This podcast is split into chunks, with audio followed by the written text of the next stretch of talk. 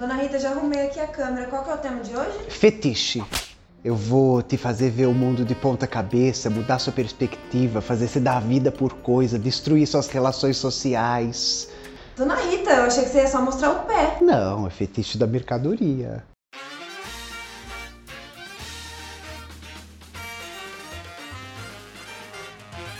Bom, como você já deve ter visto em algum local desta tela, o tema do vídeo de hoje é fetiche ou fetichismo na sociedade capitalista. É, e a gente começa essa brincadeirinha que eu fiz com o Rochelle no início do vídeo, menina, porque o termo fetiche, ele é um termo polissêmico, né? Ele tem muitas significações. É, aqui a gente não vai fazer a discussão, por exemplo, de fetiche para o Freud. É, não vai fazer uma discussão da trajetória da palavra, até vou, mas, mas, um pouquinho só, da trajetória da palavra fetiche na língua, etc. Mas já vou deixar de recomendação, se você quiser fazer essa discussão, o palavras-chave do seu Raimundinho, no qual ele, ele faz essa trajetória para discussão da palavra fetiche. A gente está no especial Carly Markson, né? Ano 2 da jornada. Ano passado eu fiz dois vidinhos.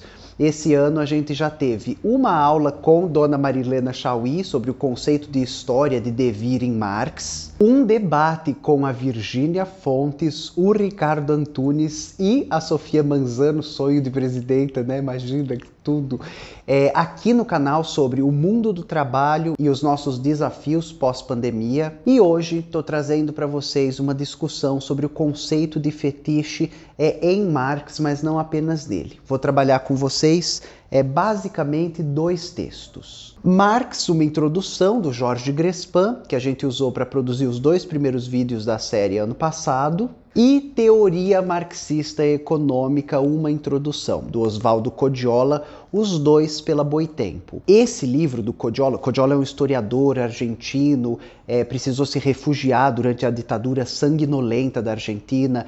Este livro é um curso que foi dado ao Partido Obreiro né, da Argentina na clandestinidade durante a ditadura. Este texto tem algumas transformações do original, sendo uma delas o que aconteceu com, as, com os territórios que eram socialistas, por exemplo, na União Soviética, após a, a diluição dessa união, e os debates acerca de globalização. O prefácio é inacreditável e o seu Oswaldinho ele consegue apresentar mais de 12 conceitos marxistas como valor, mais-valia, trabalho, alienação em um texto muito curto. Então deixo de recomendação para vocês lerem. Esses dois capítulos que eu vou utilizar, eles fazem referência ao Capital volume 1 e aos Grundrisse, né, do seu Carlinho. A gente não vai usar eles, vai usar as citações deles nos livros. Então, primeira ideia que a gente deve começar é que a palavra fetiche em alemão significa feitiço, encantamento, mistificação.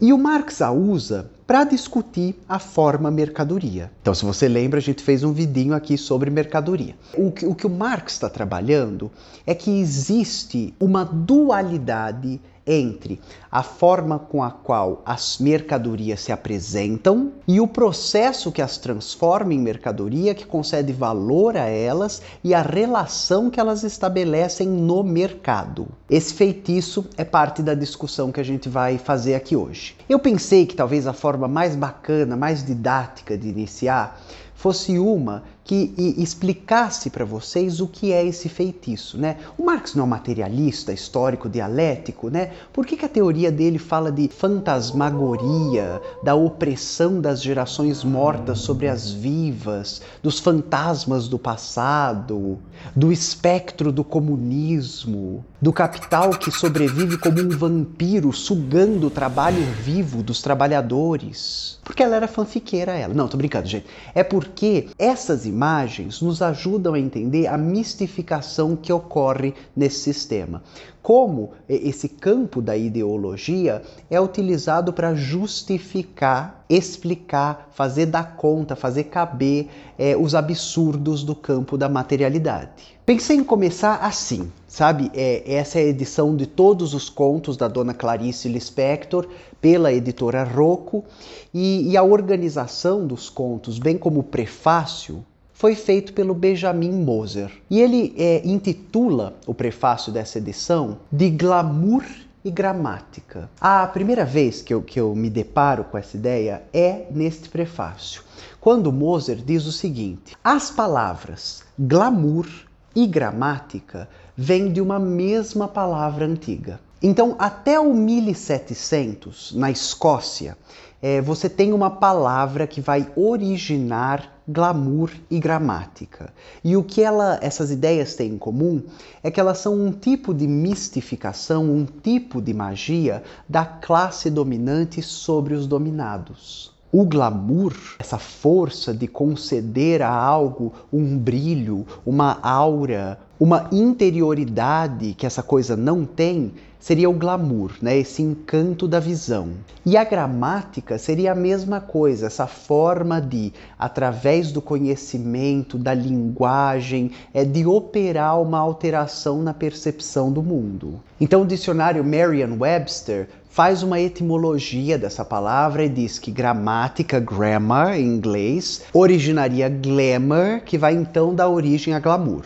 E até o 1700 você tem essa ideia desse encantamento sobre a realidade, de fazer com que a realidade pareça outra coisa. Até o 1800, quando o dicionário nos diz que essa palavra passa a significar uma atração, excitação, quase sempre ilusória. É por que, que eu comecei indicando aquele livro do seu Raimundinho Palavras-Chave? O seu Raimundinho trabalha nesse livro como os significados dos nossos termos estão em disputa e refletem as nossas práticas materiais de um povo num tempo. Que a palavra glamour e gramática passem nas sociedades pré-capitalistas é uma, uma ideia de uma alteração da forma de percepção da realidade para, a partir do 1800, essa ideia de ilusão, né, de uma atração pela ilusão, é, já vão nos informando sobre o que aconteceu com a sociedade a partir da consolidação do capitalismo como um modo de vida global. Então a ideia mais básica, primeira, né, numa primeira instância, e o Marx já está trabalhando isso logo no primeiro capítulo do Capital, é que a mercadoria ela pode se apresentar como algo comum, mundano, corriqueiro, mas que ela tem um caráter místico, metafísico, que é o seu valor. A transformação do capitalismo em um modo de vida, a forma com a qual a gente se organiza, produz, reproduz, distribui, negocia, entende, instaura uma sociedade na qual não é a relação entre pessoas que aparece em primeiro plano, mas a relação entre mercadorias. O capitalismo pode assim ser entendido, né? E eu adoro uma frase que a Bini Adam Kzak, né, autora de Comunismo para Crianças, usa logo na introduçãozinha do livro dela, que ela fala: "O capitalismo é assim chamado por ser o domínio do capital sobre a sociedade, inclusive sobre os capitalistas, né? Quem é que manda nas pessoas? São as coisas que mandam. Quando a Bini está dizendo isso, ela está falando sobre essa dualidade, essa oposição, que inclusive a Marilena Chauí falou na aula dela, entre o trabalhador e o seu outro, a sua negação, que é o capital. O capital só existe porque ele suga valor do trabalhador, porque ele utiliza, depreda, degrada o trabalhador para gerar valor. Então essa ideia de que o fetiche da mercadoria, ele estaria na gente organizar sociedades onde as mercadorias mandam em nós. Tem uma formulação famosa do Marx sobre a ideologia que é sobre os homens não saberem o que fazem, mas fazerem mesmo assim, né? Que de certa forma é uma brincadeira com aquela frase que Jesus Cristo teria dito na cruz antes de morrer, né? Perdoe os pais, pois eles não sabem o que fazem, mas fazem mesmo assim, né? O Marx faz a, a brincadeirinha. E essa ideia é a seguinte: quando a gente vai ao mercado, ou o mercado vem até nós na nossa era também, é, o que tem aqui é um apagamento da relação entre pessoas. Então você está vendo esse meu belo figurino maravilhoso. Quando você olha para ele, a gente pode fazer uma descrição material dele. Ah, ele é do tecido tal, ele é preto, tem uma gola que imita couro sintético, tem bolinhas. Mas essa descrição material muito provavelmente vai ser incapaz de dizer quem produziu, como produziu e como a peça chegou até mim. A ideia de, de, desse apagamento da trajetória histórica da mercadoria, eu já trabalhei em alguns vídeos aqui, inclusive o antigo, né, Ao Farol do Marxismo, que eu explico o marxismo em um tweet, assim, bem mal, né, que é o que dá para fazer em um tweet. Mas voltando, a ideia é que a relação entre pessoas vai sendo apagada e o que se instaura nesse lugar é uma mistificação de que são as mercadorias que estabelecem relações entre si.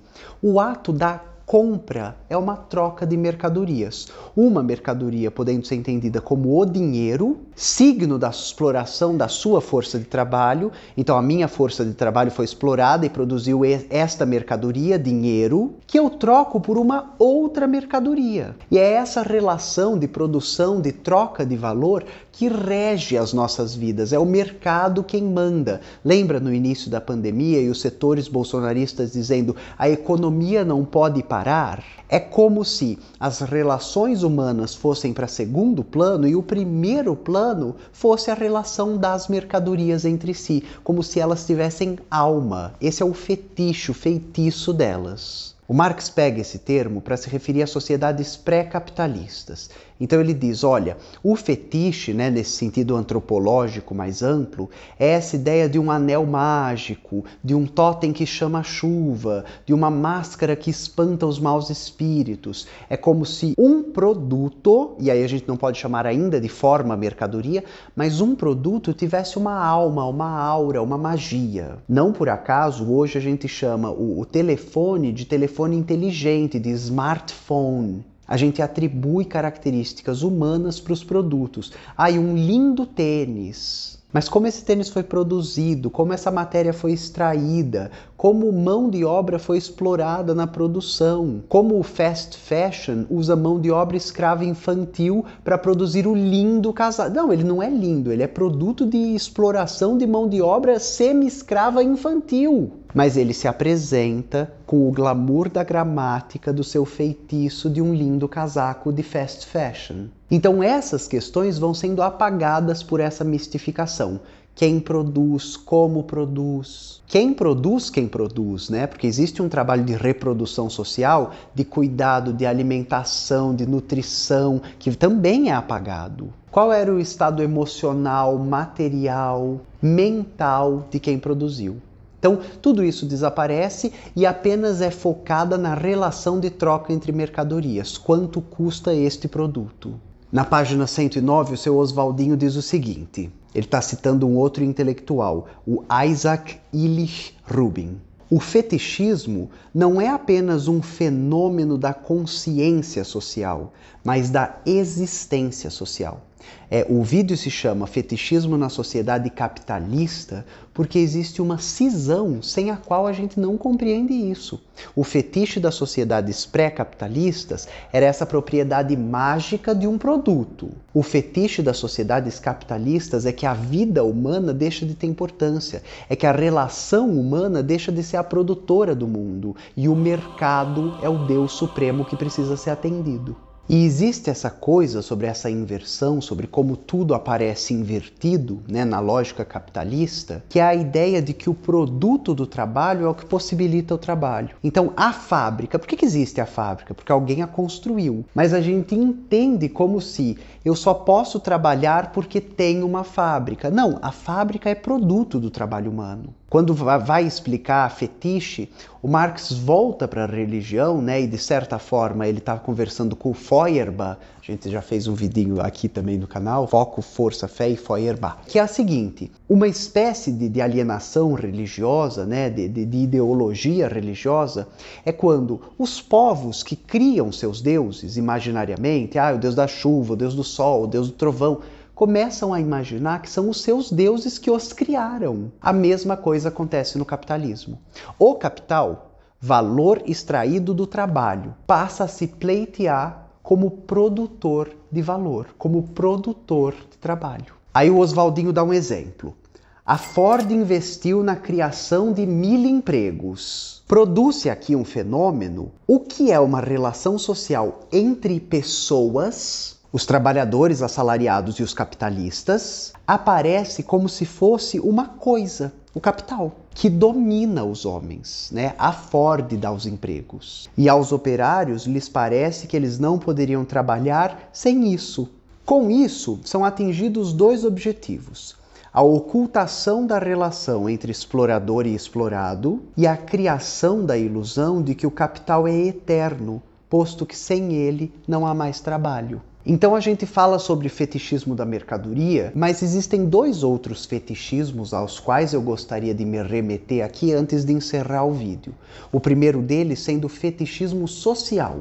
Os produtos do trabalho humano, as mercadorias, o capital, aparecem para as pessoas como se fossem dotados de personalidade própria e as dominam. O preço da batata não para de subir. O tomate é o grande vilão da cesta básica. O preço do óleo dispara. É, mas quais são as relações que explicam isso? As relações entre pessoas. Ao dar esse protagonismo ao mercado, às relações fetichizadas entre mercadorias, o capitalismo, como sistema de produção, se mostra incapaz de atender necessidades humanas. Não há possibilidade de fazer nesse sistema planejamento econômico planificado.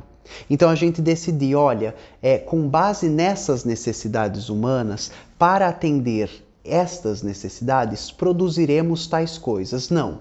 Tais coisas serão produzidas porque seus valores de troca mandam no mercado. A relação humana é apagada e a relação entre mercadorias é estabelecida. Seu Oswaldinho coloca da seguinte forma: essa crítica da economia política, né, é, a ideia de uma forma mercadoria, do fetichismo, da ideologia, que são base para o, que o trabalho que o Marx está fazendo, produzem uma teoria social. E o que ela nos diz? Que o capitalismo não possui mecanismos por meios dos quais a sociedade possa decidir coletivamente o quanto do seu trabalho será direcionado a tarefas particulares. Quando eu me referi a uma economia planificada, eu estava falando, por exemplo, na China a ideia de que, com a pandemia, fábricas serão revertidas para a produção de EPIs, né, de equipamentos de proteção individual. Os esforços humanos daquela sociedade serão direcionados em um sentido. Então, a gente não tem saneamento básico nesse país, a gente tem fome, a gente não tem habitação e moradia a gente e, e os esforços não são canalizados nesse sentido, mas no sentido de produzir mercadorias que gerem valor ao serem trocadas. Já pensou se todo o tempo e energia que a gente gasta enlatando milho e ervilha que vai apodrecer na lata e ser jogado fora, produzindo excedente que vai ser queimado porque ninguém vai usar, fosse utilizado no atendimento das necessidades humanas? No debate das necessidades humanas, no fortalecimento de um sistema que fosse sobre relações humanas e não relações de mercadoria? E aí, por fim, a gente chega nessa ideia do fetichismo estatal. Bom, mas será que não é o Estado que. Não, meus anjos. O Estado é uma abstração. Quem ocupa o Estado? O capital. Né? O Estado está a favor dos capitalistas. Ou vocês não lembram do Ricardo Salles, aliás, que foi secretário a vida toda do Alckmin, né? que agora é o nosso camarada, socialistaço. Né? Um grande aliado da classe trabalhadora. O Ricardo Salles falando que agora era a hora de, ocupando o Estado, passar a boiada. Por que, que não tem taxação de grande fortuna? Por que, que não tem imposto sobre jet ski? Porque... Aquilo que eu falo para vocês toda de todo o vídeo, né? Eu, gente, vocês me desculpem, tá usando esse taillé para me rebaixar a este nível. É o que a conjuntura exige de nós. O, o, Estado vai cobrar a mensalidade da universidade pública, né, num plano de privatizar, de tirar uma das coisas mais importantes que a luta dos trabalhadores, das trabalhadoras, dos estudantes e das estudantes conquistou. Ah, mas é pela igualdade. Meus ovos, meus anjos. Meus ovos vegano que se fosse por igualdade era só taxar a, grande fortuna. Mas não, tá lá fazendo acordão com Elon Musk. Né, para entregar a Amazônia. Então volta, me recompus do ódio. Esse fetichismo estatal é essa ideia de que o Estado representa os interesses da burguesia. Os únicos interesses que o Estado representa. Ou nas palavras do seu Oswaldinho, né? O Estado, na moderna sociedade capitalista, encobre-se com um disfarce mais humano, a expressão da vontade geral. Porém, a sua própria origem, da dívida contraída pelos monarcas dos usureiros, que obrigou a convocatória do parlamento, situação na qual os capitalistas acharam terreno político para fazer valer os seus interesses. Revela a subordinação do Estado ao capital. Ou a gente pode pensar por outra ótica, que são na hora dos momentos de crise, né?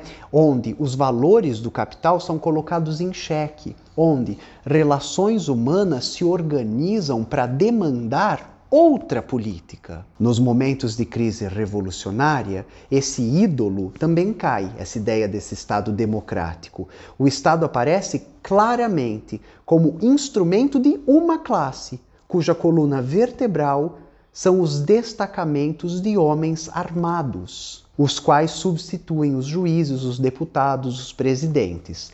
Nessa ideia de que, no fim das contas, o que a gente tem é força material. Se quem tem a possibilidade de exercer a força de repressão é o Estado e o Estado pertence a uma classe, a gente já sabe qual classe vai tomar tiro, vai ter sua casa invadida, não vai ter seus direitos realizados, etc, etc, etc. Acho que para além do debate de fetiche, esse vídeo também se pretende a derrubar uma ideia de que o Estado burguês serve a alguma outra classe que não a burguesia e que a gente só conseguirá outra forma de organização política com outra forma de organização social, sem construção de poder popular, meus anjos e minhas anjas. O que sobra para a gente é acreditar nos fetiches dessa sociedade. É isso. Espero que vocês tenham gostado. Semana que vem a gente tem mais um especial Carly Markson, tá bom? Acho que é só isso que eu vou produzir, porque depois já vai começar o mês da diversidade das LGBT e volto para os assuntos das diversidades das LGBT por um ponto de vista materialista, histórico, dialético, tá? Então é isso, meus anjos. Até a próxima. Um beijinho. Tchau.